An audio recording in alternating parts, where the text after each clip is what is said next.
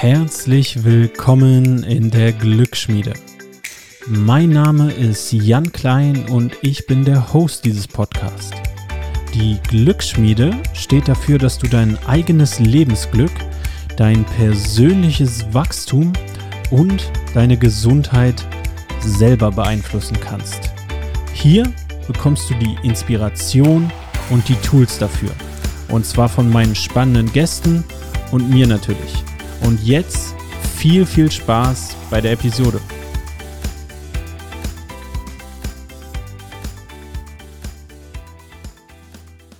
Schön, dass du wieder dabei bist, dass du dir die Zeit nimmst zuzuhören. Heute zu Gast im Podcast Andreas Küffner.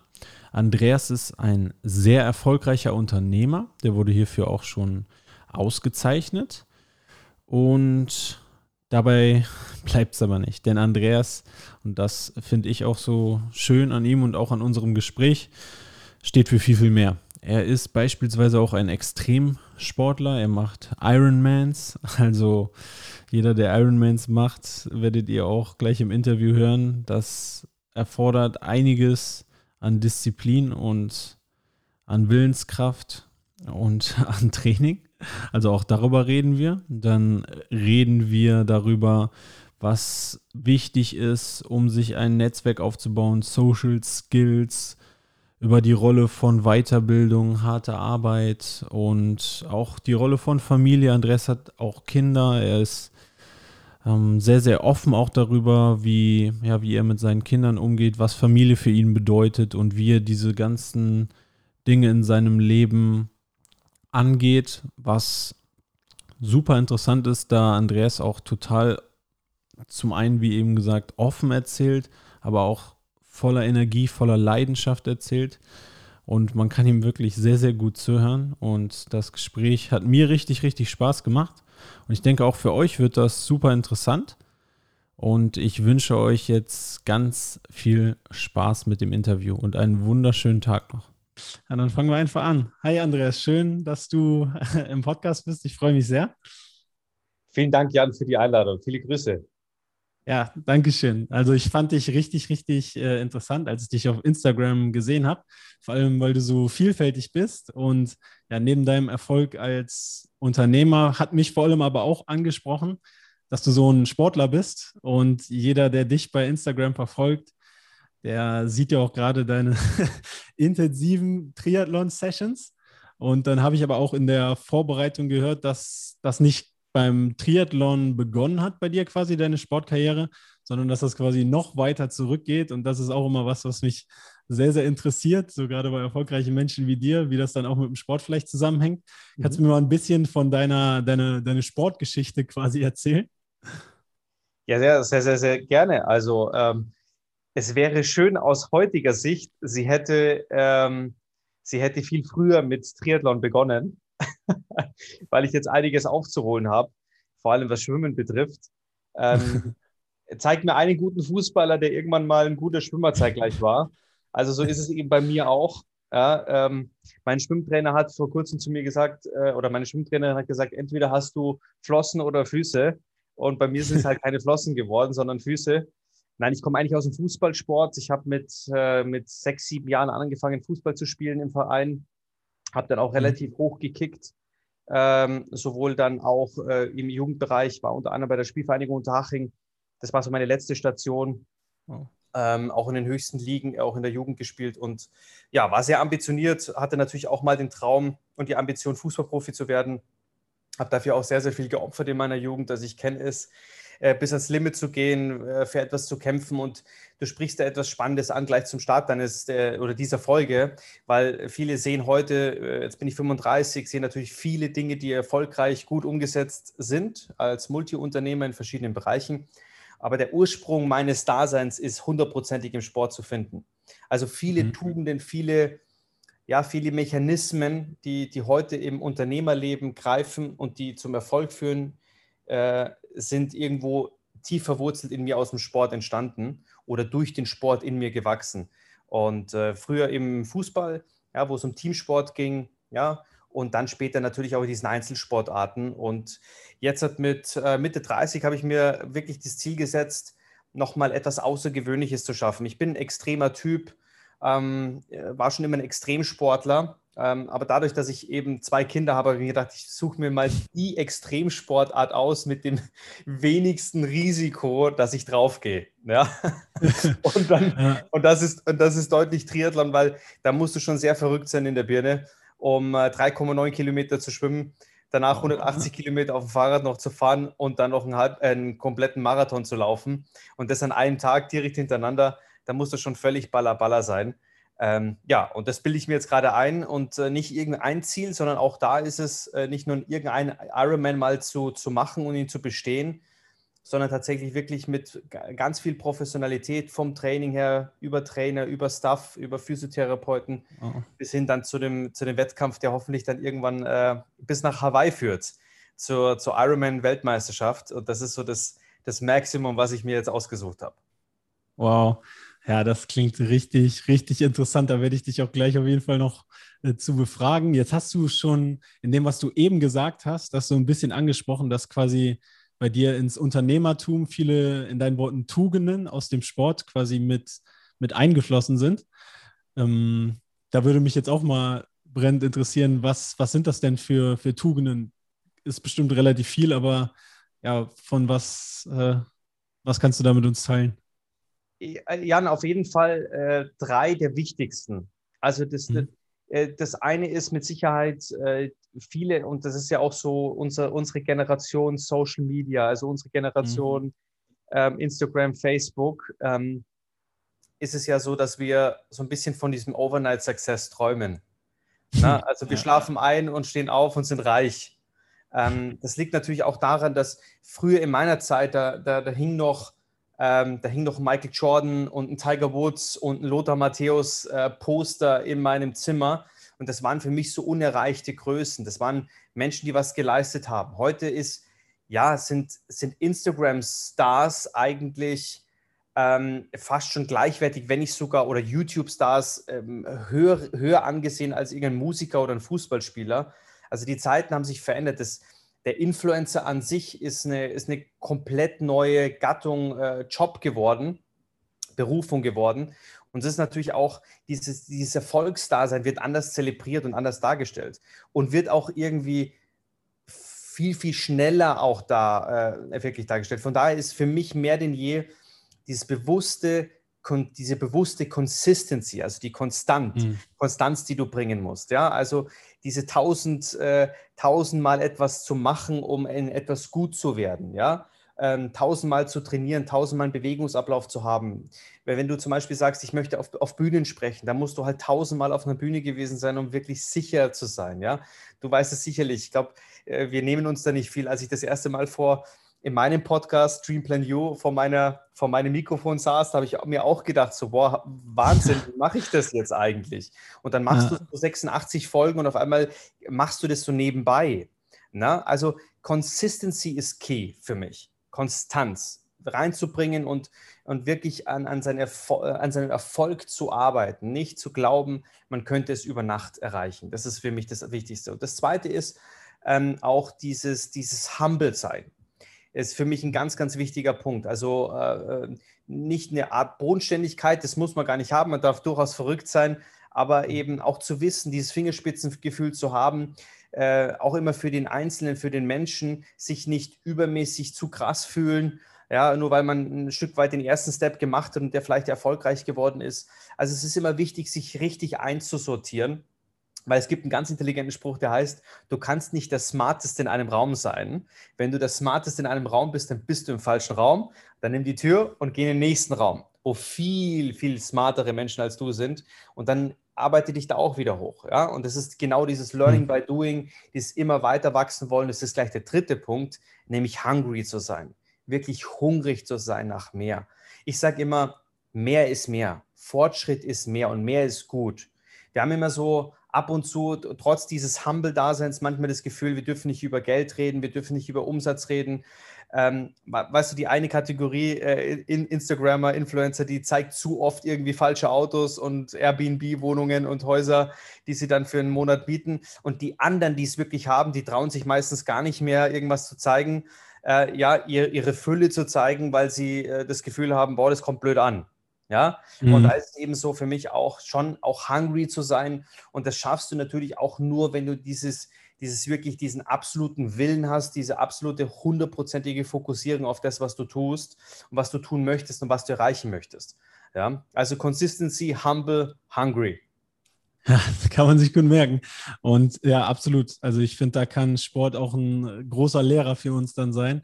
Äh, und dass wir das da einstudieren können. Und ich denke auch gerade so im, im Ironman, du hast ja eben die Distanzen nochmal noch mal gesagt, das ist ja wirklich verrückt.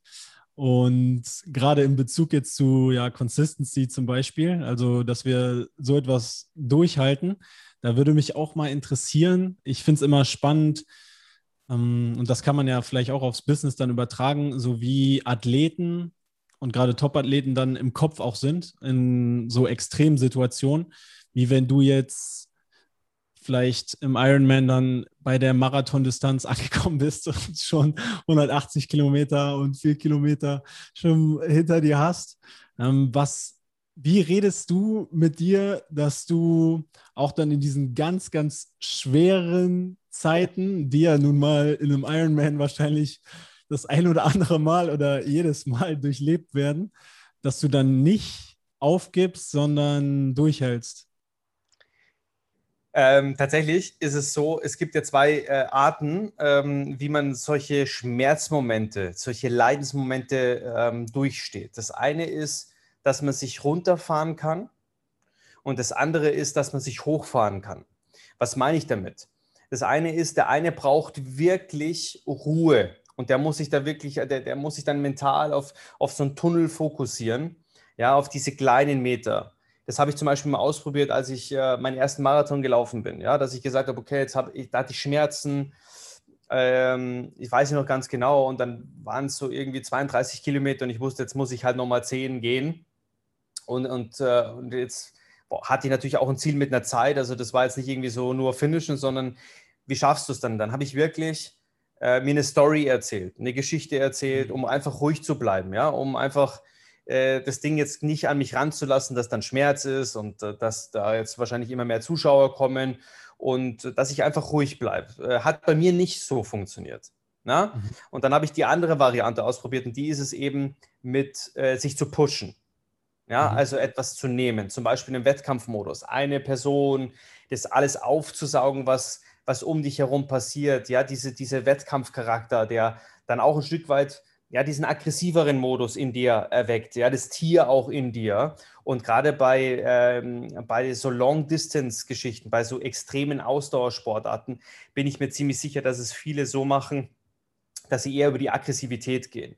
Also sich dann eher pushen und sich eher so innerlich immer mhm. antreiben und sich anschreien innerlich, ja, um, um, um halt wirklich äh, diese, diese schmerzvollen Momente zu, zu, durchzustehen. Ähm, aber es ist eben so, ich habe jetzt auch mit vielen Triathlon-Profis und ehemaligen Ironman World Champions zu tun, auch in meinem, meinem beruflichen Dasein. Vielleicht hast du es mitbekommen. Äh, zum einen äh, äh, der zweifache Ironman-Weltmeister Norman Stadler oder mein Trainer Timo Pracht äh, ich glaube, einer der konstantesten Triathleten überhaupt, ähm, mehrmaliger Ironman-Champion.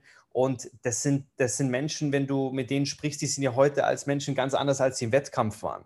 Im Wettkampf mhm. waren es Tiere, das waren, das waren Menschen, die haben nicht kein Links und Rechts gesehen, ja. Und aber sobald halt äh, mehr oder weniger durchs Finish, äh, durch die Finishing Line mehr oder weniger geflogen, äh, dann, dann waren die wieder total ja, äh, total zurückhaltend. Ja, es sind ja beides Menschen, die voll im Leben stehen. Man würde nie denken, wenn du die heute im Podcast hast, die sind so ruhig mhm. und downgegradet, du würdest nie denken, dass die so hungry waren und so aggressive waren, ja. äh, so ein Ironman durchzustehen. Ja. Ja. Nee, finde ich, äh, find ich sehr spannend. Kommt mir auch ein bisschen, also ich sehe da Vergleiche, ich mache Kampfsport und viele Kampfsportler, die jetzt nicht so diese, so irgendwie so Straßenschläger oder sowas, sowas, was für mich wenig mit Kampfsport zu tun hat, sondern die das wirklich erfolgreich machen, die das gut machen, das sind ganz liebe Menschen. Das sind richtig ausgeglichene Menschen. Die sind auch ganz, ganz ruhig. Und ich habe irgendwie die, oder ich bin der Überzeugung, dass jetzt beim Sport wie Ironman, bei einem Sport wie Kampfsport, dass wir so ausgeglichen sind, vielleicht weil wir das machen oder weil wir uns auch mal diesem Schmerz bewusst aussetzen, das durchstehen. Und ich glaube, ganz viele Menschen heutzutage, wir leben halt in einer Welt, wo wir uns kaum noch sowas aussetzen müssen. Und da fehlt irgendwie was, denke ich manchmal. Hast du vollkommen recht. Ich bin da auch, ich bin auch davon überzeugt, weißt du, es ist noch gar nicht so lange her und ich habe mal ein Buch gelesen darüber, äh, der Urmensch, glaube ich, hieß das Buch. Und da geht es eben genau um das, was, was, wir, was der heutige Mensch, so wie er ist, eben immer noch Intus hat. Na? Also zum Beispiel, äh, dass er eben äh, auf Notstrom äh, fährt, wenn er fahren muss und dass er wirklich, wo er die Energiereserven herholt oder wie er äh, seinen Biorhythmus einstellt, seinen Schlafrhythmus einstellt. Oder wenn äh, wir, wir lassen so, zum Beispiel, was negativ ist, wenn wir heute eine Hausarbeit schreiben, früher im Studium oder wenn wir, wenn wir fokussiert arbeiten, arbeiten wollen. Wir sind immer so mit einem Ohr, mit einem Auge sind wir überall anders, ja. Es mhm. liegt eben daran, dass wir diese Sinnhaftigkeit, die, die, Sinn, die Sinne immer noch haben, diesen Modus, hey, äh, wir können es nicht 100% fokussieren auf das, weil es kann ja der Säbelzahntiger um die Ecke kommen und dann geht es um Leben und Tod.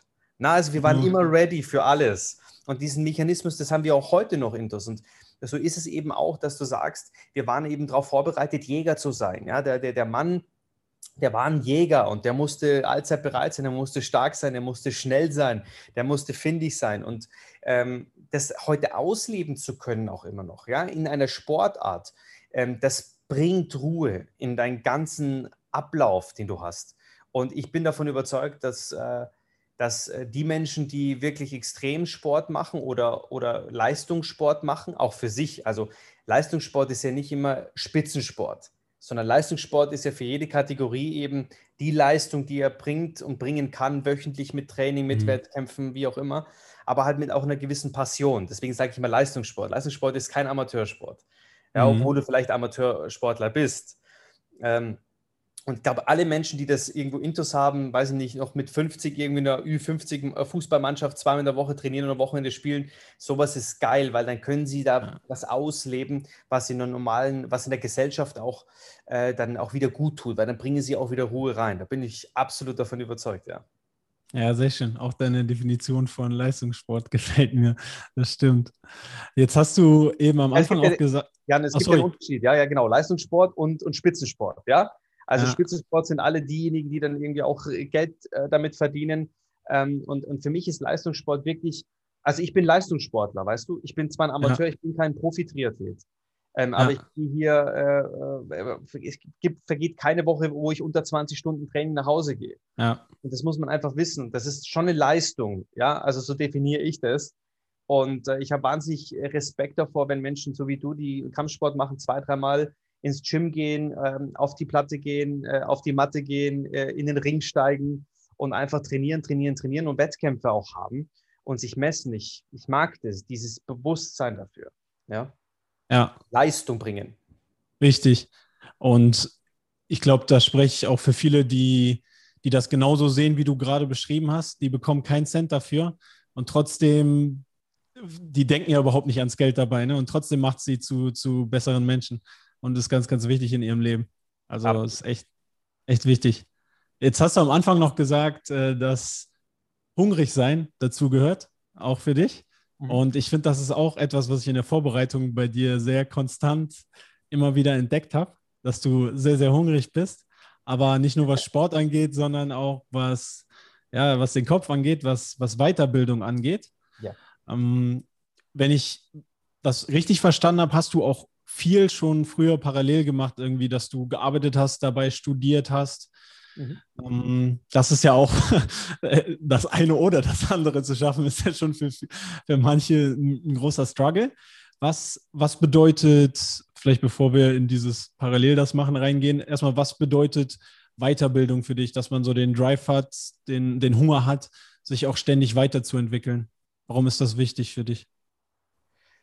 Äh, das hat mir nie jemand gesagt. Ich habe es gerade darüber nachgedacht. Das ist eine sehr, sehr tolle Frage übrigens. Ähm, für mich war immer klar, also ich habe ja von zu Hause zum Beispiel äh, mein, ganzes, mein ganzes Familiendasein, also alle sind angestellt. Da ist niemand dabei, der selber Unternehmer ist, selbstständig ist. die haben alle das Mindset 9 to 5. Okay? Mhm. Alle haben das Mindset Sicherheit vor Risiko. Alle haben das Mindset, äh, wir brauchen 30 Tage Urlaub, um uns vor elf Monaten, von elf Monaten harter Arbeit zu erholen. Okay? Ich, ich, ich kenne das alles, diese Rhythmen, dieses Gleiche immer. Also ich wusste, am 31. Juli, da weiß ich, okay, da fahren wir los in Urlaub, dann sind wir da. Dann sind wir da, dann sind wir da und am 16. September gehe ich wieder in die Schule und dann geht das nächste Schuljahr los. Äh, weißt ich hatte da so einen Rhythmus drin, das war so langweilig irgendwann dass ich gesagt habe, das kann doch nicht sein. Also mein Leben sieht anders aus. Und ich habe wirklich wahnsinnig viel ausprobiert, um auszubrechen, gedanklich aus dem. Ich habe so viel ausprobiert. Ich war auf einer Schauspielschule. Ich habe äh, äh hab so viel ausprobiert. Ich, kann's, ich könnte jetzt, glaube ich, eine halbe Stunde darüber reden, was ich alles gemacht habe, ähm, um wirklich einen Weg zu finden, so ein Leben nicht zu führen. Weil manchmal ist es sogar wichtig, das ist so mein Credo, manchmal ist es gar nicht wichtig zu wissen, was man will. Weil manche dann eben der Handlungsunfähigkeit bleiben, weil sie nicht genau wissen, was sie wollen. Und dann mhm. verzweifeln, weil sie sagen, boah, die erfolgreichen Menschen, die haben doch immer eine ganz klare Vision, die haben doch ein ganz klares Ziel. Und man ist dann immer so verzweifelt, weil man das eben noch nicht hat. Aber meistens entwickelt sich das ja durch die, durch die Einstellung, die du änderst durch den Weg, den du gehst, weil du weißt, was du nicht mehr willst.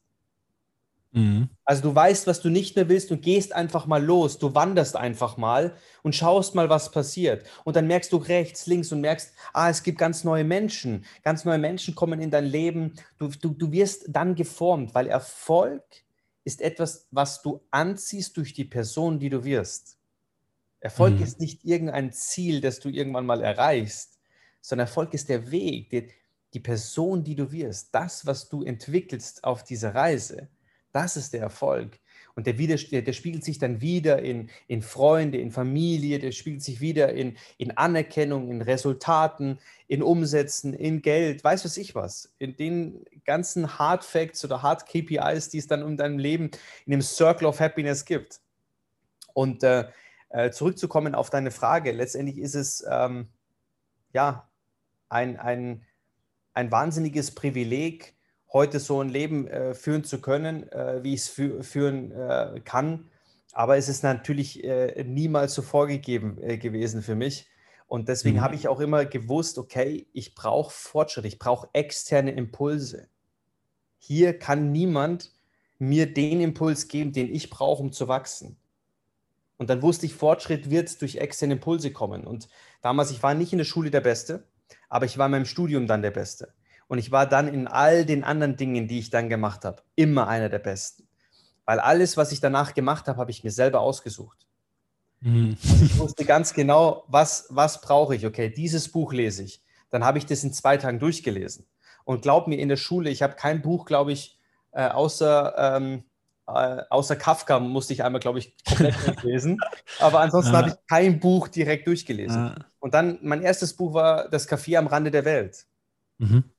Vielleicht kennst du es. Ja, ich kenne es, ja. Und das war mein erstes Buch und, und dann kam das zweite und dann kamen so, dann bin ich aus dieser Welt in die Persönlichkeitsentwicklung gekommen und habe wirklich diese ganze Welt aufgesogen wie ein Schwamm, war auf vielen Seminaren, habe mir alles reingezogen und äh, ja, das ist jetzt mittlerweile zehn Jahre ja, oder zwölf, dreizehn Jahre ähm, voller Input und ich liebe es. Also für mich ist auch heute ein ganz, ganz großer Bestandteil wirklich von zu lernen und wissensbegierig zu bleiben, äh, coachable zu bleiben.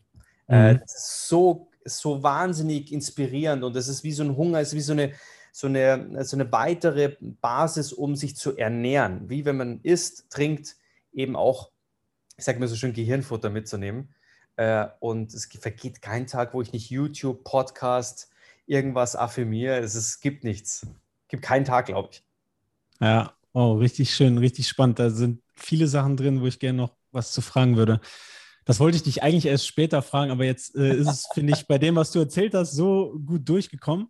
Und zwar finde ich, du bist auf der einen Seite extrem erfolgreich. Du machst natürlich auch viel dafür, aber trotzdem, jetzt hast du es auch gerade in deinen letzten Sätzen gesagt, du bleibst coachable. Also für mich, du sagst ja auch häufig, dass du demütig geblieben bist. Ähm, das finde ich mega beeindruckend und mega sympathisch, gerade wenn man bedenkt, dass du halt auch so erfolgreich bist in dem, was du tust.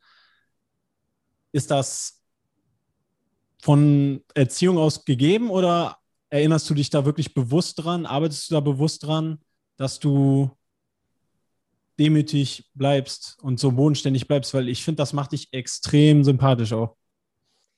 Ähm, das nehme ich, das nehme ich also jetzt mal als Kompliment an. Vielen Dank, Jan. Ja.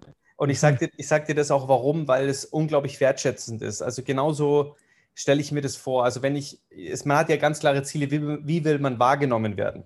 Und äh, wenn jetzt zu mir jemand sagen würde, du bist ein absolut, äh, du bist ein absolut arroganter Typ, dann würde mir das extrem wehtun. Ja, und genauso ist es genau das Gegenteil. Es ist wahnsinnig schön, äh, jetzt gerade von dir, äh, als jemand, der mich noch nie live gesehen hat, äh, zu erkennen, dass und, und jetzt eingeladen worden bin von dir in deinen Podcast, das ist ja praktisch dein Wohnzimmer, in dem wir gerade sprechen, ähm, äh, dass du sagst, hey, da ist ein wahnsinnig sympathischer Mensch, weil wichtig ist eines für, für jeden, der jetzt gerade zuhört, Sympathie ist der Schlüssel für alles. Es gibt diesen Spruch, ich kann diesen Menschen nicht riechen. Ähm, das ist so, wir, wir haben Urinstinkte und für uns ist Sympathie, das entsteht relativ schnell. Das ist vielleicht nur manchmal vier Sekunden. Das ist diese, dieses erste Bild, das wir haben.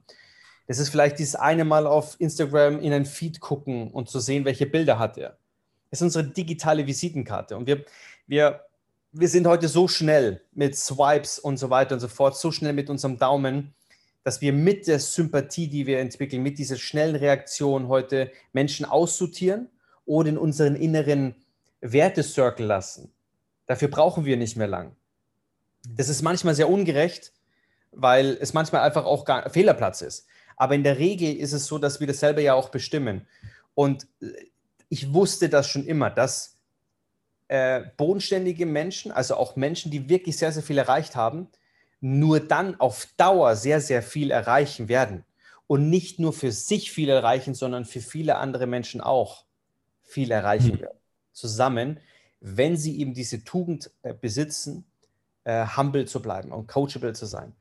Und ähm, genau dieses Fingerspitzengefühl zu haben, wann ist, wann ist es gefragt, aggressiv nach vorne zu gehen als Leader und wann ist es gefragt, aber auch andere Menschen in den Vordergrund zu bringen und sie ein Stück weit abzusetzen. Weil es gibt ja diese Egomanen, die dann immer den Applaus wollen und die dann immer sich vorne dran stellen. Und das ist auf Dauer mhm. halt einfach nicht gut, weil du Menschen verlierst. Ähm, und so ist es eben auch immer so dieses, dieses Valgor-Spiel zwischen, äh, wann, wann brauchst du was? Und das ist dieses Fingerspitzengefühl, was man erlernen kann übrigens. Das kann man mhm. erlernen. Mhm. Einfach durch, durch eine gewisse Fähigkeit, dass man, äh, dass man beobachtet. Was, was, was macht man ganz bewusst? Und was gibt's, also was ist die bewusste Aktion und wie reagiert ein Mensch dann auf meine Aktion, die ich jetzt gerade gemacht habe? Das ist ein Erfahrungswert, das ist eine Experience. Also das steht vielleicht auch noch nicht einmal in einem Lehrbuch, aber muss mhm. auch gar nicht. Das ist ein Erfahrungswert, den du durchgehst mit zum Beispiel einfach, wenn du heute Abend an der Tankstelle bist und dein, dein, dein, dein Auto voll tankst und dann bezahlst. Es geht vielleicht auch morgen darum, wenn du zum Bäcker gehst um 10 Uhr und die Dame vorher fragt, was, was willst du haben? Dann, dann, dann bring mal gewisse Aktionen, mach mal, probier mal aus und schau mal, wie mhm. du darauf reagierst oder wie dann der Gegenüber reagiert. Weil die höchste Form der Persönlichkeitsentwicklung, hast du dir schon mal die Frage gestellt, Jan? Was ist eigentlich die höchste Form, wenn du sagst, okay, so von 1 bis 10, ja, die, die mhm. Stufe, ja, wenn du sagst, was müsste, weil es ist ein Riesenfeld, das ja nicht mehr aufhört mhm. eigentlich. Aber nee. wann ist eine Person eigentlich zu 100% persönlich entwickelt? Boah, also ich glaube, das geht gar nicht. Ich glaube, das ist ein Prozess, der geht, bis wir, bis wir sterben. genau die Frage habe ich mir wirklich sehr, sehr lange gestellt. Ja. Weil wenn du, wir, wir, wir, müssen ja irgendwie alles irgendwie erklären und bei uns muss ja irgendwo ja. auch Anfang und ein Ende, weißt du, es gibt ja, ja natürlich, ja. ja. in allem, was wir haben. Und für mich war es klar und dann bin ich irgendwann einmal drauf gekommen, äh, durch meinen okay. Mentor Walter Rotter, der ja heute einer meiner Mentoren ist, der zu mir gesagt hat, ja, es ist die Souveränität. Okay. Die höchste Form der Persönlichkeitsentwicklung ist die Souveränität. Das heißt, immer angemessen zu reagieren und zu agieren. Und dann mhm. habe ich darüber nachgedacht und gesagt, ja, natürlich. Es bedeutet, über den Dingen zu sein, über den Dingen zu stehen, aber eben nicht, und jetzt kommt's, nicht oberwürfig zu sein und, und, und, und alles von oben zu betrachten, sondern über den Dingen zu stehen. Es ist einfach nicht mehr so an sich ranzulassen, wenn mal was Negatives kommt. Eben die Ruhe zu haben, wenn die Ruhe gebraucht wird. Eben die Aggressivität, diesen Aggressive Leader rauszubringen, wenn er gebraucht wird. Weißt mhm. du, und seit ich das verstanden habe, sage ich dir ganz ehrlich, das ist jetzt vier Jahre her, habe ich dieses Instrument der Souveränität für mich perfektioniert. Und das bedeutet in der Menschenführung, ja, im Leadership, im Sales, im Vermarkten von Produkten, von Dienstleistungen, mhm. im Unternehmertum, in all den Dingen, wo wir, wo wir es mit Menschen zu tun haben, wo wir es mit, mit, mit Verkauf und Sales zu tun haben, ist das the one and only Skillset, Mindset, Hardset, diese 100% ähm, ja, Souveränität zu bekommen. Ich lasse es gerade sacken, das ist richtig ähm, spannend. Also Souveränität im Sinne von, wenn ich dich richtig verstanden habe, angemessen zu handeln. In angemessen zu handeln, genau richtig. Also angemessen zu aktivieren, zu, äh, also zu, äh, äh, zu agieren auch, natürlich. Mhm. Ist ja nicht nur immer reagieren, aber auch mhm. angemessen zu reagieren. Weißt du, ich habe ich mhm. hab so viel im, ich, mir wird es ja auch bewusst, weißt du, wenn ich dann auch zu Hause meiner, in meiner Family, ich hatte heute erst die Situation mit meinem kleinen Sohn, der hat einfach drei, vier, fünf Mal nicht auf mich gehört. Mhm. Und dann ist genau das passiert, was ich, was ich prophezeit habe. Da ist er hingefallen, hat sich wehgetan. Und jetzt gibt es Eltern um dich herum, die reagieren halt nicht souverän. Die packen das Kind, der ist, sie sagen, jetzt habe ich es dir doch gesagt und schreien rum und du weißt es doch, kennen wir alle. Mhm, ja. Was ist jetzt in dem Fall souverän? Souverän wäre jetzt dem Kind erstmal zu helfen, dass er keine Schmerzen mehr hat. Das heißt, ihn erstmal zu trösten. Weil er hat Schmerzen, er weint. So, das zweite ist, ihm dann die Wunden zu waschen und ihm dann ganz ruhig auf dem Weg zum Strand, wie auch immer, das war jetzt bei mir so, ihm zu erklären, was er jetzt gerade falsch gemacht hat. Und wir tun immer so, zum Beispiel bei Kindern mit dreieinhalb Jahren, als, würden, als würden die nichts verstehen. Wir reden dann immer Duzi, Duzi und Da, Da, Da, die. Dabei mhm. können wir mit kleinen Kindern genauso sprechen, wie wir mit jedem Erwachsenen sprechen. Mhm. Kinder geben uns schon das Gefühl mit, mit ihrer Reaktion, ob sie uns verstehen oder nicht. Aber je früher wir damit anfangen, dass es einfach auch ein selbstständiger Mensch ist, desto besser wird es auch funktionieren dann. Und Souveränität erleben wir jeden Tag in all dem, was wir tun. Wir können aufbrausend sein und wir machen durch, durch genau diese Aktionen, machen wir ja immer sehr, sehr viel kaputt. Mhm. Wenn wir nicht souverän handeln, in dem Fall. Wenn wir nicht souverän handeln. Ja. Ja, und, äh, Souveränität ist, ist, wirklich, zum Beispiel, wenn heute zu mir jemand sagen würde, äh, du bist ein Arschloch, dann würde ich sagen, boah, kannst du mir das aufschreiben? Hat schon länger niemand äh, zu mir gesagt. ja. ja. Ähm, aber auf der anderen Seite natürlich auch souverän zu agieren, auch mit all dem, was wir tun. Also das meine ich dann wirklich verantwortungsvoll auch mit seinen Postings, mit Social Media, mit all den Dingen, die wir heute tun, tagtäglich. Einfach mhm. souverän zu sein. Und äh, mhm. dann wirst du auch äh, dann wirst du auch mit Sicherheit bodenständig sein, dann wirst du aktivieren, weil dann wirst du dir auch die Frage stellen, wie will ich denn wahrgenommen werden? Ja, ja, richtig gut. Du hattest, oder zumindest hat es sich für mich eben auch so angehört, als hätte das auch viel mit Leadership zu tun, Souveränität. Und auch, dass man in manchen Situationen diese Demut angebracht ist und nicht dieser Mensch sein, sollte, der alles besser weiß und ich kann alles und ihr könnt gar nichts, dass das dann eher ein Beispiel von schlechtem Leadership ist. Und gut, ich bin jetzt nicht im Business unterwegs, aber selbst als Lehrer, ich, ich, ich hasse Leadership also, jeden Tag. Ich bin auf jeden Fall nicht der Typ von Lehrer, der sagt, ich weiß jetzt sowieso alles besser als ihr und wenn eine Siebtklässlerin besser turnen kann als ich, dann ist das halt so. Ähm, aber ich, ich finde auch, das ist ja ein sehr, sehr wichtiger Teil von Leadership.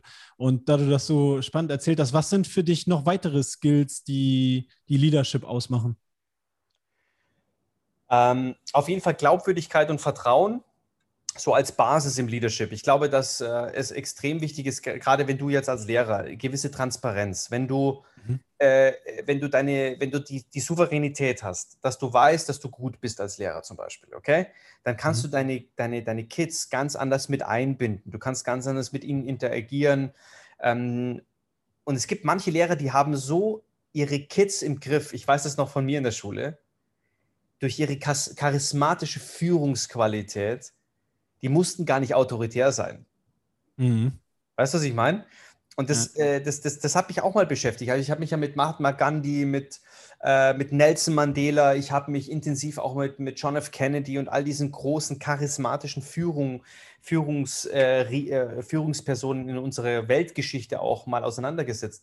Und was mir einfällt, ist, in all den Personen ist diese Souveränität da. Also wenn, wenn man sich mal vorstellt, Nelson Mandela, äh, jeder kennt diese Geschichte. Wenn du sie noch nicht kennst, dann solltest du sie dir auf jeden Fall mal reinziehen, weil die so inspirierend ist und die so viel Leadership zeigt, aber vor allem Leadership aus der Souveränität heraus, aus dem Charisma.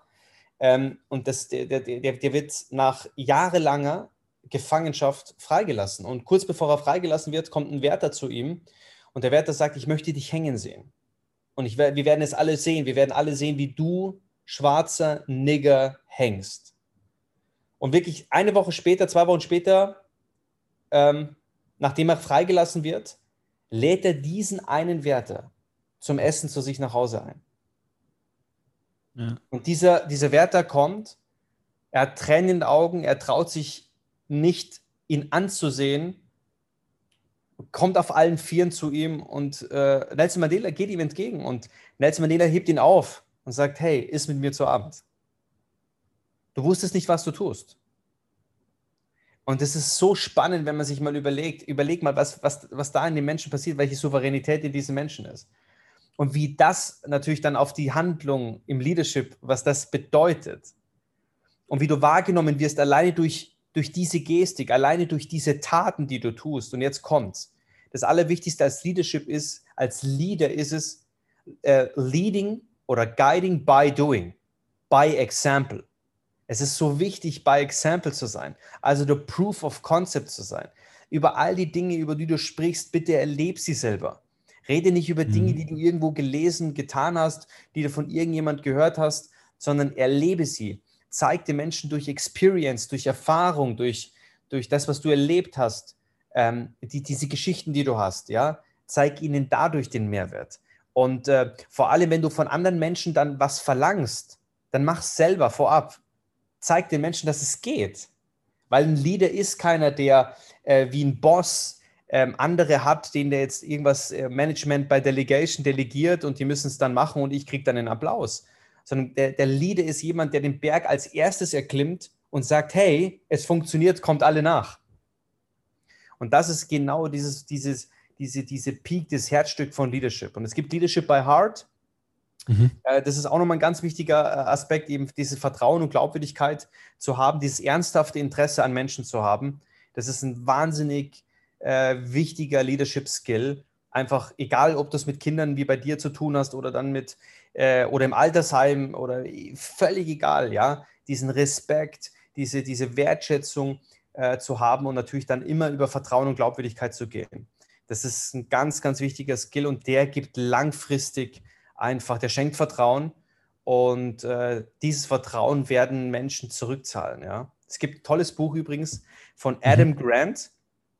Adam Grant äh, heißt Geben und Nehmen. Warum, ja. Egoisten, warum Egoisten nicht immer gewinnen. Und ja. dieses Buch ist so genial, hat mir mal gezeigt, dass es sogar wissenschaftlich bewiesen ist, dass Geben viel, also Geber viel mehr zurückbekommen äh, als Nehmer. Ja? ja.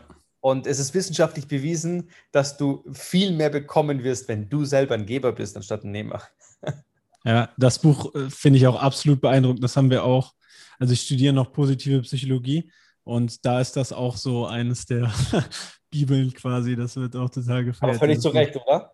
Auf jeden Fall. Ja, ich finde das auch ultra spannend und das zeigt doch, dass man auch als, ja, als guter Mensch, als Geber noch sehr, sehr äh, weit in dieser Welt kommen kann. Und das hast du auch richtig äh, schön erklärt ähm, anhand des Leadership-Beispiels, finde ich.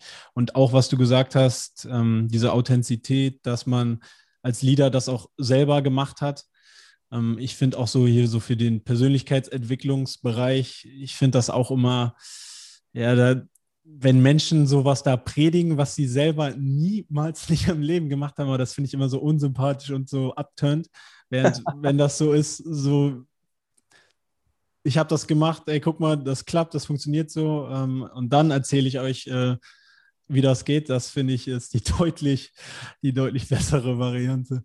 Ja, und Jetzt, die ist auch die ist auch viel, viel langfristiger und führt auch viel mehr zum Erfolg. Die andere führt nicht zum Erfolg. Ja. Also es ist einfach so. Auf Dauer werden dir Menschen auf der Nase rumtanzen, weil sie merken, der Typ hat nichts drauf. Genau. Und das ist ja das, wenn, wenn wir es heute in, in, in Companies, in großen Konzernen erleben wir es ja immer wieder, dass einfach auf den wirklich wichtigen Positionen meistens irgendjemand sitzt, der entweder schon lange dabei ist, der lange irgendwie politische Spielchen gespielt hat, am Ende des Tages irgendwie in diese Position reingerutscht ist. Ähm, ja, und es gibt halt viel, viel be bessere dafür, die geeignet sind und die lassen sich das nicht gefallen und dann geht es natürlich los. Ja, und dann wird da, das, das ist dann wirklich ein Hyänenkampf. Ja. Ja. Ja, stimmt. Ähm, jetzt ist auch noch ein Thema, vielleicht, ja, doch, hängt damit zusammen, würde ich schon sagen. Äh, was ich bei dir auch äh, richtig spannend fand in der Vorbereitung und was wir auch schon so am Rande ein bisschen ähm, hatten, was vielleicht auch mit Leadership zusammenhängt, sich ein, ja, sich ein Netzwerk aufzubauen und ähm, gute soziale Skills zu haben und die Wichtigkeit eines Netzwerkes. Wie du bist jetzt auch bekannt dafür, dass du sehr gut da drin bist, dir auch ein, ein Netzwerk aufzubauen. Und jetzt, ich, wir reden jetzt seit, ja, seit 45 Minuten ungefähr miteinander. Ich, also kann auch verstehen, wieso. Also das, äh, du hast schon, machst es auf eine echt sympathische Art und Weise. Aber wenn jetzt jemand zu dir kommen würde und dich fragen würde, so, hey Andreas, ich komme nicht so mit Menschen zurecht, ich ja, vielleicht auch sogar nicht mal mehr im Business-Kontext, vielleicht auch einfach, hey, mir fällt es total schwer, irgendwie vielleicht Freunde zu finden, Freundschaften zu knüpfen, ob das jetzt äh, im Arbeitskontext ist oder auch im Privatleben. Was, was würdest du diesen Menschen mitgeben als, als Tipp, sich ein privates oder auch ein Arbeitsnetzwerk aufzubauen? Ja, also grundsätzlich ist es so, das Netzwerk gibt es ähm, um es einmal so einzuklustern, Netzwerk ist das, ist das Gold der heutigen Zeit. Netzwerke sind ähm, äh, wahrscheinlich die einzige und wichtigste Währung, die wir überhaupt haben. Weil egal, ob es dann später äh, noch Euro und Dollar oder dann vielleicht auch Bitcoins und Ethereum gibt oder ob wir wieder mit Kamelen und äh, Obst und Gemüse handeln, völlig egal. Die, die Währung, die, die, die immer bleibt, ist der Mensch und die Vernetzung von Menschen. Und man sieht es ja im, im Tierreich mit Ameisen, die dann, auch wenn tausend Ameisen äh, ein Blatt, ein Riesenblatt, das keine Ameise, nicht zehn, nicht zwanzig, sondern nur tausend Ameisen miteinander zusammentragen können und tausend Ameisen in die gleiche Richtung gehen, dann sieht man, welche Power ein Netzwerk heute hat. Nur in eine schöne Metapher. Netzwerk ist, und Netzwerk schadet nur dem, der es nicht hat. Ja, Fakt ist der, dass mein Vater zum Beispiel, der musste sich nie in seinem ganzen Leben, in 50 Jahren oder 45 Jahren ähm, Berufsleben, musste er sich nie bewerben. Warum? Weil er ein Netzwerk hatte und praktisch von Job zu Job, von Position zu Position, von Company zu Company praktisch empfohlen wurde, bevor es Headhunter gab. Okay? Also da, da, musste niemand dazwischen noch Geld verdienen, sondern die wussten alle, der ist so gut, okay, den holen wir uns jetzt. Und an jedem Trade hat er natürlich mitverdient. So, das heißt, das Netzwerk hat ihm geholfen, eine Karriereleiter zu gehen und sich niemals als Bittsteller zu positionieren zu müssen. Und das ist genau der Punkt. Aber äh, du musst natürlich eine Position im Netzwerk haben, aber das wird den Rahmen heute sprengen, weil ich habe ja auch ein Buch geschrieben, der Networker. Und in diesem Buch geht es mal um so eine Job Description. Was ist eigentlich wichtig, um mit Menschen zu sein? Und vieles davon habe ich gelernt in einem Buch. Das heißt, mein Tipp ist für all diejenigen, die wirklich ein Problem haben, ein Netzwerk aufzubauen. Das mhm. fängt meistens mit dem ersten Kontakt an. Das fängt mit der, mit dem vielleicht an, dass man introvertiert ist. Und ich bin auch eher ein introvertierter Mensch. Glaubt man nicht, aber ist so. Ähm, ich habe mir wahnsinnig schwer getan. Ich habe mir in der Schule früher, in, ich weiß noch, in der sechsten Klasse, habe ich mir eine Note 6 abholen, äh, abgeholt, weil ich, äh, weil ich einfach nicht an die Tafel gehen wollte. Ich war wahnsinnig schüchtern. Ich konnte nicht vor Menschen reden. Ich hatte Schnappatmung. Ich war absolut aufgeregt. Mein Puls ging irgendwie gefühlt über 260. Das habe ich nie wieder geschafft. Na, also, äh, das kann man lernen, indem man sich da einfach kontrolliert. Ähm, aber das wichtigste Buch war Dale Carnegie mit äh, Wie man Freunde gewinnt. Ja. War eines der Essential Books of my life. Es ist kein, keine Weltrevolution an Content, aber es ist ein Content, in ganz komprimierter Art und Weise die Essenz, wie so eine Espresso-Essenz, die dir ganz konkret sagt, wie man Freunde gewinnt und was zu ja. tun ist. Es ist eine Anleitung, es ist eine Blaupause, es ist ein Recording und an diesen Skills, an diesen Fertigkeiten, Fähigkeiten musst du dann auch arbeiten. Und äh, wenn du eben genauso wie ich das nicht in die Wiege gelegt bekommen hast, dann heißt es, sich das aktiv zu erarbeiten. Und die Bereitschaft musst du haben. Aber wenn du dieser Anleitung folgst von Dale Carnegie, dann ist das schon mal ein erster schöner Einstieg, um überhaupt mal zu wissen, wie man Freunde gewinnt, um ein Riesennetzwerk ja. aufzubauen. Ja, das ist, ja, ich finde dieses Buch auch unglaublich gut. Also, es war auch eines der beeindruckendsten Bücher, würde ich mal so sagen, gehört ja wahrscheinlich auch in diesen Persönlichkeitsentwicklungsraum. Also, das ist eine tolle Empfehlung. Dein Buch werden wir auf jeden Fall auch, auch verlinken. Jetzt vielleicht noch ein, ja, ein, eine Regel aus dem Buch, die ja auch so mit Podcasten zusammenhängt. Ähm, ich kriege sie jetzt vielleicht nicht mehr wortwörtlich hin, aber ich finde, das ist immer so etwas, was den Druck rausnimmt, auch bei introvertierten Menschen, dass du ja gar nicht die Person sein musst, die, die von sich erzählt, die, äh, die jetzt die größten Stories erzählt, sondern dass du dich halt einfach für deine Mitmenschen interessieren solltest und Fragen Rapport. stellen. Rapport, ja. ja. Ja, und deshalb, äh, ja, das hängt ja auch, ist wie beim, wie beim Podcasten, wenn man zumindest der ist, der die Interviews führt. Und vor allem, du, das, das musste ich auch lernen, Jan. Und das ist natürlich im Podcast das Coole auch. Weil jeder hat immer das Problem, einen Podcast zu machen. Äh, und wir, wir helfen ja mit unserer Mediaagentur, äh, helfen wir ja auch Menschen aufzubauen, über einen Podcast Reichweite, Positionierung zu schaffen. Und viele sagen dann am Anfang, ich kann das nicht. Dann sagst du, ja, äh, du, den, den einzigen Skill, den du jetzt brauchst, ist Listening. Listening ist a Skill. Ah. Zuhören, die richtigen Fragen stellen, sich gut vorzubereiten und dann wirklich coole Leute dazu holen und somit Reichweite aufbauen. Und das sind die, die, genau die Dinge, ja, dass man sich da einfach auch positioniert und dann ist man, hat man in der Regel auch einen Redeanteil von 10, 15, 20 Prozent. Äh, und da muss man nicht der große Redner sein. Und dann wächst man da langsam rein. Ja, und dann legt man gewisse Dinge ab und gewisse Glaubenssätze auch werden sich neu formieren und transformieren. Und du sagst es gerade, eigentlich, und das steht auch übrigens in meinem Buch drin, äh, wie ich es geschafft habe, der Networker zu werden, weil der Networker ist, ist man nicht von heute auf morgen. Aber genau das, was du sagst, ich hatte immer das ernsthafte Interesse an Menschen. Ich habe nicht sofort einen Menschen gesehen, mit dem ich jetzt irgendwie, von dem ich einen Benefit habe, sondern ich habe Menschen gesehen, der Skills hatte, der Fertigkeiten, Fähigkeiten hatte und die habe ich abgespeichert und dann wusste ich alles klar, den ziehe ich raus, wie so eine Karteikarte. Ja, äh, und dann verbinde ich auch Menschen und dann helfe ich Menschen, dass sie sich untereinander verstehen. Das wussten die Menschen alle und die waren dann so wertschätzend, dass sie das nächste Mal auch an mich gedacht haben, wenn irgendwas war, ohne dass ich danach gefragt habe. Und ich glaube, zum Netzwerkaufbau gehört eben dieses professionelle Kaffee trinken.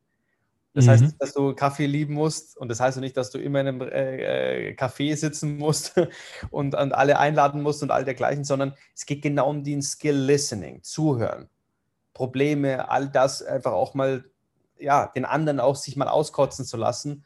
Und wenn der andere merkt, dass da jemand da ist, der wertschätzend ist, der zuhören kann, dann ist es viel mehr wert. dass du gar nichts aktiv getan. Viel mehr wert, einfach da zu sein und zu merken, wow, da ist jemand da, der hört mir zu.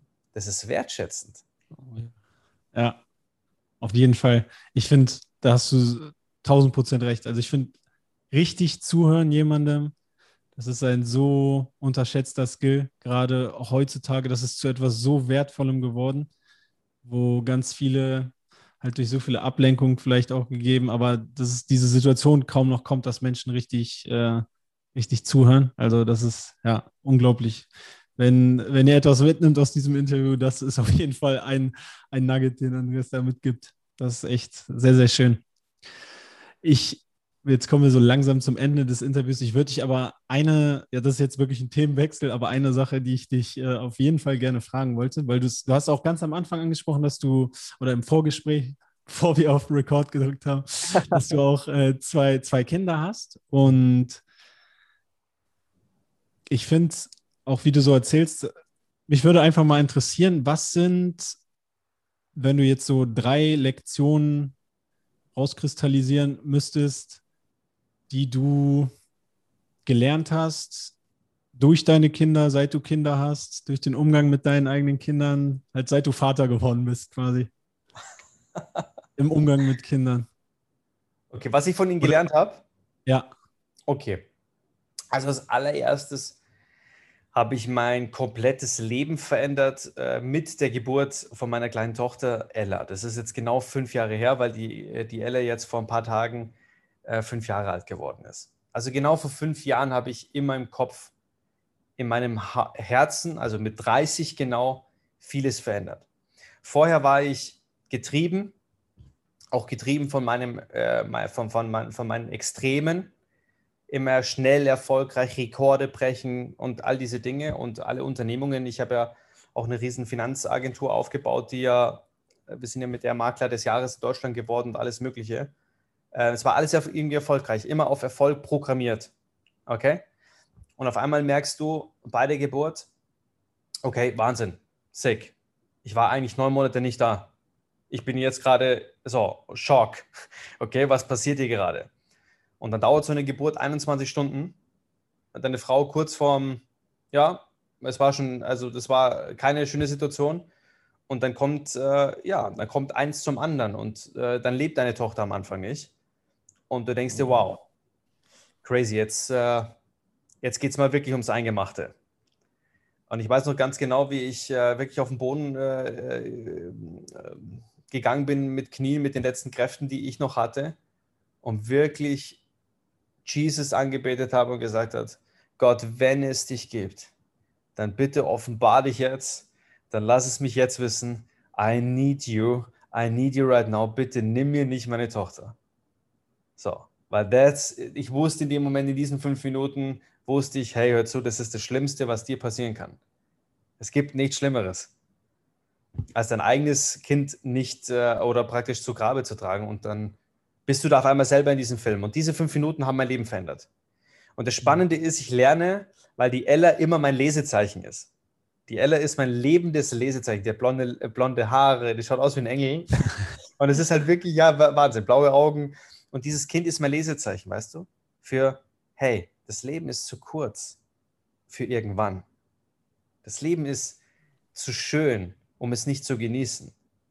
Mach's, mach's komplett. Und, und das war genau das, was ich in dem Moment gesagt habe. Ich so, hey, hör zu, niemals mehr wird mir das passieren.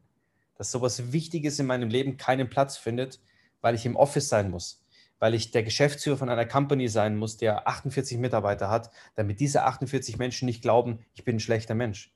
Ich bin ein schlechter Geschäftsführer, ich habe meinen Laden nicht im Griff. Dieses Fremdbestimmte sein, weißt du? Und dann habe ich gesagt, radical, ähm, alles, alles weg. Ich habe dann auch meine Firmenanteile verkauft und bin einen ganz komplett neuen Weg gegangen. Also das ist praktisch die Ella. Das ist mein erstes Learning, äh, ist das, dass die Sanduhr sich einmal dreht und jedes Sandkorn, das von oben nach unten läuft, ist weg. So, und wir wissen nicht, wie viele Sandkörner da oben noch drin sind. Also äh, nutze jeden Tag, gib Gas und tu es mit voller Leidenschaft, mit allem, was du hast. Und du wirst ein glücklicher Mensch sein, der andere Menschen nur durch das Dasein seiner Glückseligkeit inspiriert. Und that's the point. Und deswegen bin ich auch heute so, wie ich bin. Ich glaube, das wäre ich heute nicht, hätte ich das diesen Moment nicht gehabt. Ist einfach so. Das zweite Learning, was ich, äh, was ich von meinen Kindern mitnehme, ist diese wahnsinnige Ehrlichkeit. Wenn die einfach etwas wollen, dann geben die nicht auf. Okay? Die geben nicht auf. und die geben so lange nicht auf, die schmeißen sich äh, im Supermarkt auf den Boden wie eine umgedrehte Turtle ähm, und kommen nicht mehr hoch und flippen völlig aus, bis du sagst, okay, nimm den Schokoriegel und lass mir meine Ruhe. Okay? Also die kriegen die Dinge. Und das ist eben sowas, was ich auch gelernt habe, eben, dass wir auch in den Follow-ups, in Gesprächen, dass wir viel zu früh aufgeben, dass wir äh, gar die, die, dieses Kurzfristige auch zu sehr wollen, das Langfristige gar nicht sehen. Weißt du, dass es so kurzfristig unsere Denkweise ist und unsere Sichtweise ist und dass ich das gerne verlagern darf, äh, einfach dadurch, dass wir einfach mehr dranbleiben, dass wir uns mehr zutrauen und viel mehr und viel länger Gas geben. Äh, und dann wird, ist, ist der Erfolg und egal, was du als Resultat willst, in welchem Bereich auch immer, auch immer nur eine Frage der Zeit. Na, also das ist praktisch deine Guarantee. Das ist dein Guarantee-Ticket, dass es, dass es funktioniert. Okay? Und das Dritte, was ich gelernt habe, ist, ähm, die Einfachheit. Die Einfachheit in, in, im Umgang, im System. Die Einfachheit dahingehend, dass es, wir, wir, wir, wir verkomplizieren so viel. Wir denken manchmal ähm, in 13, 15, 18, 17 Ecken und äh, 95 Prozent der Gedanken, die wir da oben haben, die sind, die, die sind ja gar nicht, die sind ja gar nicht da. Ähm, und, und, und deswegen ist es so schön, wenn Kinder einfach was wollen, wenn Kinder miteinander kommunizieren, dann ist es so einfach, so grounded, so basic. Weißt du, das ist so geil zu sehen. Ähm, und vor allem, dass wir auch im Umgang mit dem, mit dem Themen, ich bin ja, ich setze mich auch ein Stück weit für Rassismus ein. Ich habe viele schwarze Freunde auch. Äh, auch da ist es so, dass äh, Kinder einfach keine Hautfarbe kennen. Ja. Weißt du, und da keine Vorurteile haben auch. Und äh, das finde ich so wichtig, dass es da einfach geht und mit Spielen und so weiter. Und äh, wir aber in, in unserer Generation immer noch dieses Thema haben und dass es immer noch allgegenwärtig ist. Und das lerne ich auch immer, diese Einfachheit und diese Ehrlichkeit, dieses Groundige, das Kinder einfach haben. Und das sollten wir uns einfach auch ein Stück weit zu Herz nehmen, immer wieder. Und ähm, ja, auch ein wichtiges Learning für mich. Ja, das war richtig emotional. Wow, also tolle, tolle Learnings, die du von deinen Kindern hast. Aber ich lerne, ich lerne auch hier jeden Tag wieder neu. Ja. Und das Schöne ist, ähm, äh, das ist wirklich besser als jedes Buch. Ja, ja wow. Was bedeutet Familie für dich? Familie bedeutet äh, alles für mich, weil ich äh, äh, Familie auch zum ersten Mal richtig erlebe. Meine, meine, meine Mutter ist, als ich sechs Jahre alt war, ähm, über Nacht ausgezogen praktisch ähm, und ist Jahre später erst wieder in mein Leben zurückgekommen. Also es war äh, so, dass ich das Familiendasein, so wie man das normal kennt, eigentlich nicht hatte. Ähm, und so schätze ich das umso mehr heute, ja. Ähm, das, das auch meinen Kindern äh, beizugeben und äh, eben, dass beide Elternteile da sind. Ähm, ja. das, das, hat mich schon sehr, sehr geschmerzt, auch in einer gewissen Phase meines, meines, meines Heranwachsens.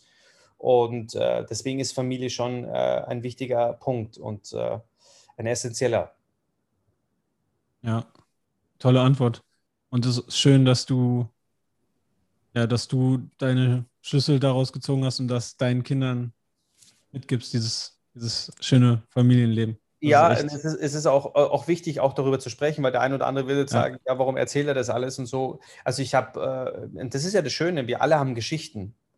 Aber solche Geschichten prägen ein, aber solche Geschichten müssen nicht zwangsläufig heißen, dass du deswegen schlechter Mensch wirst. Oder müssen nicht mhm. heißen, dass du deswegen verzweifelst und, und durch die Welt gehst und äh, einfach nicht zurechtkommst, sondern ganz im Gegenteil. Du kannst, und da, ich bin davon überzeugt, dass ähm, die wahren Stärken äh, aus dir herauskommen, genau in den Momenten, in denen sie gebraucht werden. Nämlich dann, wenn es nicht mhm. gut läuft. Das ist ja auch so, eine, so ein Punkt. Timo Pracht, mein Trainer, äh, Ironman Champion, hat mal zu mir gesagt: Schau mal, solche, solche Long-Distance-Wettbewerbe, so ein Ironman wird niemals in den guten Momenten entschieden. Der wird immer in den schlechten Momenten entschieden. Immer dann, wenn es dir schlecht geht. Dann kommt es darauf an, wie schaffst du es, aus der wieder rauszukommen. Und da entscheidet sich der komplette Wettkampf für dich. Und so ist es im Leben halt auch. Ja, hast du toll gesagt. Bevor ich jetzt zu meiner abschließenden Frage komme, äh, jetzt, wenn die ganzen Zuhörer und Zuschauer total begeistert äh, sind und mehr von dir erfahren wollen und mit dir vielleicht auch in Kontakt treten wollen, äh, wie geht das am besten und wo sollen wir die hinschicken? Kommt natürlich auch alles in die Shownotes. also auf jeden Fall ähm, bin ja über alle gängigen Social Media Kanälen außer auf TikTok unterwegs. ähm, TikTok ist tatsächlich eine sehr, ähm, wie soll ich sagen, eine sehr bewusste Entscheidung, es ja. nicht zu tun. Aber ansonsten Instagram, Facebook, äh, YouTube, überall könnt ihr mich finden, einfach mit Andreas Küffner. Und mhm. ähm, da könnt ihr mir natürlich auch überall schreiben. Und das andere natürlich über meine Seite andreas-küffner.com. Gibt es auch ein Kontaktformular, da kann man sich direkt ja auch bei mir melden per E-Mail oder auch per Telefon, per WhatsApp. Bin da relativ frei und offen. Ähm, und äh, wir haben ein ganz cooles Team dahinter, hinter der, der Marke Küffner. Das ist ja mittlerweile ein Riesenbrand und äh, darüber hinaus eine eigene Mediaagentur und viele andere Dinge. Oh. Ähm, das ist wirklich ein großes Ding und kann man sich auch mal anschauen auf meiner Seite, damit man den ganzen, äh, den ganzen Rahmen mal so ein bisschen versteht. Ja, ja. ja toll. Ähm, das war jetzt auch noch der Teil, wenn du vielleicht mal zurückkommen willst für Part 2, diesen ganzen Business-Teil, den ich auch sehr, sehr spannend fand, den wir jetzt noch gar nicht besprochen haben, aber dann haben wir noch was äh, für die Zukunft. Aber ja, dann, äh, das wird natürlich alles verlinkt in den Shownotes, also könnt ihr auch einfach da gucken. Und jetzt die abschließende Frage ist so ein bisschen fiktive Situation. Ähm, der Name des Podcasts ist ja die, die Glücksschmiede. Einfach so Coole die Idee. Ja, Dankeschön. Ja, mit der Idee einfach dahinter, dass ich der Überzeugung bin, dass wir wirklich etwas tun können, um unser Lebensglück zu beeinflussen. Und du hast jetzt schon auch in diesem Interview ganz, ganz viele Dinge erwähnt, die wir dafür wirklich machen können. Ähm, wenn jetzt du die Anleitung quasi schreiben müsstest und nur drei Schritte zur Verfügung hättest oder drei Tipps zur Verfügung hättest, die du den Zuhörern mitgeben kannst, damit die ihr Lebensglück quasi zusammenbasteln können. Was wären diese drei Tipps aus deinen Augen? Ist natürlich komplett unvorbereitet, aber du darfst auch gerne das nehmen, wovon du hier schon geredet hast. Da waren ja auch einige Nuggets drin. Ja, mein, mein, es gibt ja einen Slogan, den ich habe, und der heißt Don't wait for opportunity, create it. Also warte nicht auf Möglichkeiten, warte nicht auf Gelegenheiten, sondern kreiere sie. Und wenn ich meine drei Tipps heute in einen Tipp zusammenfassen kann, weil das ist für mich ja. das Credo überhaupt, das ist die Essenz. Warte nicht auf Menschen, die kommen müssen, damit etwas passiert. Warte nicht auf Gelegenheiten, äh, die vielleicht nie kommen werden. Warte nicht auf eine gewisse Situation und verschieb nichts. Weißt du, manche sind so, ja, jetzt mache ich noch ein Jahr und dann mache ich Sabbatical, dann mache ich eine Weltreise und all diese Dinge. Es bringt alles nichts, es macht dich nicht glücklich. Du bist deines eigenen Glückes Schmied. Deswegen ist dieser Podcast auch mega geil, weil er dich inspirieren soll, auf dem Weg glücklich zu sein, glücklich zu werden. Veränderung auch wirklich zuzulassen. Das schaffst du nur, wenn du nicht wartest, wenn du losgehst. Und manchmal ist es, was ich vorher schon gesagt habe, nicht notwendig zu wissen, wo man hingeht, sondern wo man nicht mehr sein möchte. Das reicht aus, um loszugehen. Und das, und das wird dich navigieren. Das Leben, die Menschen, das neue Umfeld, der Weg, der wird dich formen und der wird dich dahin bringen, wo du hin möchtest. Aber 95 Prozent der Menschen werden niemals losgehen. Warum? Weil sie das falsche Mindset haben, weil sie denken, sie müssten ein Ziel haben, zu dem sie gehen können. Und das wird nicht kommen. Don't wait for opportunity. Kreiere sie. That's it. Wow. Ja. Vielen, vielen Dank, Andreas. Also das war also von ganzem Herzen, das war ein wirklich richtig auf der einen Seite sehr angenehmes Gespräch, dann aber auf der anderen Seite super interessant, super inspirierend. Äh, ich finde deine, wie du deine Werte lebst, dass wenn man sich eine Stunde miteinander unterhält, da kann man nichts mehr faken. Äh, das ist also wirklich, ich denke mal auch jedem, der hier zugehört hat, zugeschaut hat, ähm, erkenntlich geworden. Also vielen Dank für deine Zeit, für deine Energie, für deine tollen Inhalte und ja, hat mich wirklich sehr, sehr gefreut. Ja, vielen Dank, Jan, für die, für die Einladung in deinem wunderbaren Podcast. Ich habe mir ein paar Folgen von dir reingezogen, schon vor ein paar Wochen, als wir das erste Mal in Kontakt waren.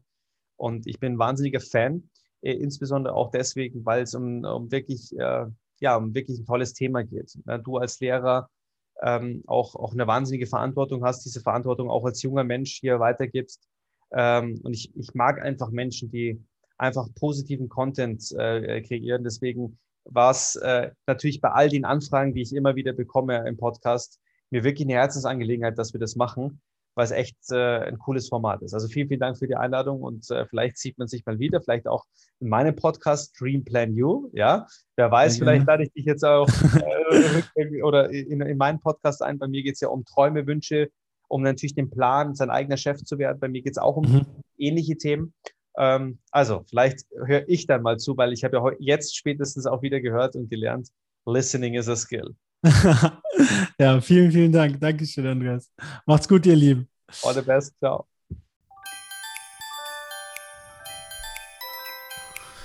Vielen Dank für deine Aufmerksamkeit.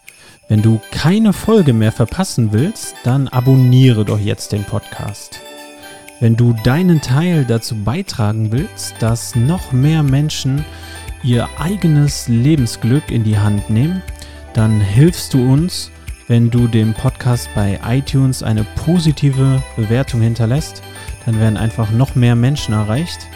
Oder wenn du diese Folge in den sozialen Netzwerken teilst oder auch gerne einem Freund oder einer Freundin schickst. Du kannst mir auch jederzeit Fragen stellen, oder Feedback geben. Am besten machst du das einfach bei Instagram an janklein.official oder per E-Mail an jk.klein.info at gmail.com. Ich bedanke mich nochmal von ganzem Herzen für deine Zeit und ich würde mich sehr, sehr darüber freuen, wenn du in der nächsten Episode wieder dabei bist. Und bis dahin alles Gute.